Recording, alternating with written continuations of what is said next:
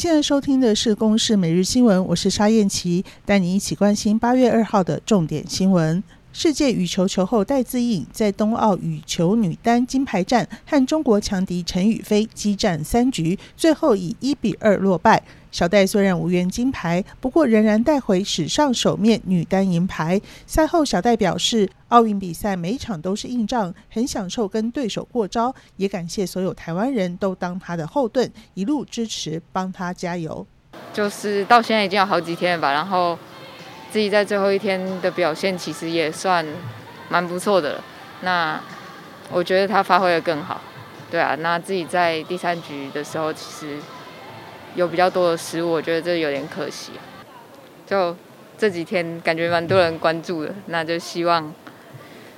就算没有奥运会，大家也都可以支持所有的体育选手。而李志凯在奥运鞍马决赛以些微分差输给英国对手，让人看了好不舍，也好不甘心。李志凯在决赛把成套的难度提升到六点七，最终汤马士回旋也完美展现，可惜仍旧没有受到青睐，拿下银牌。但是他也很开心，自己把六点七的难度给完整的展现出来。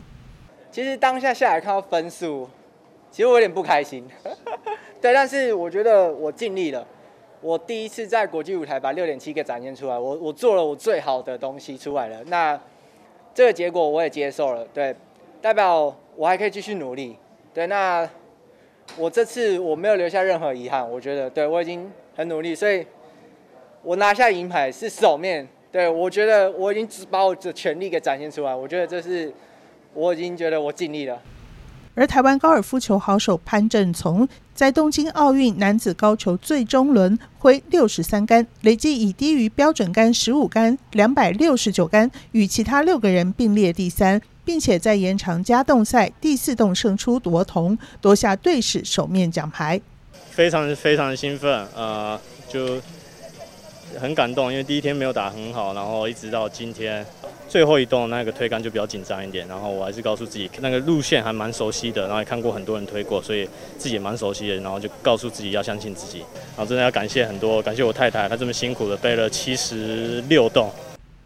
去年台湾口蹄疫成功拔针，今年春节之后，农委会启动典型猪瘟拔针的哨兵猪计划，全台一百五十处养猪场的第一批哨兵猪已经陆续进入屠宰排程。如果一切顺利，明年年中就可以评估典型猪瘟拔针。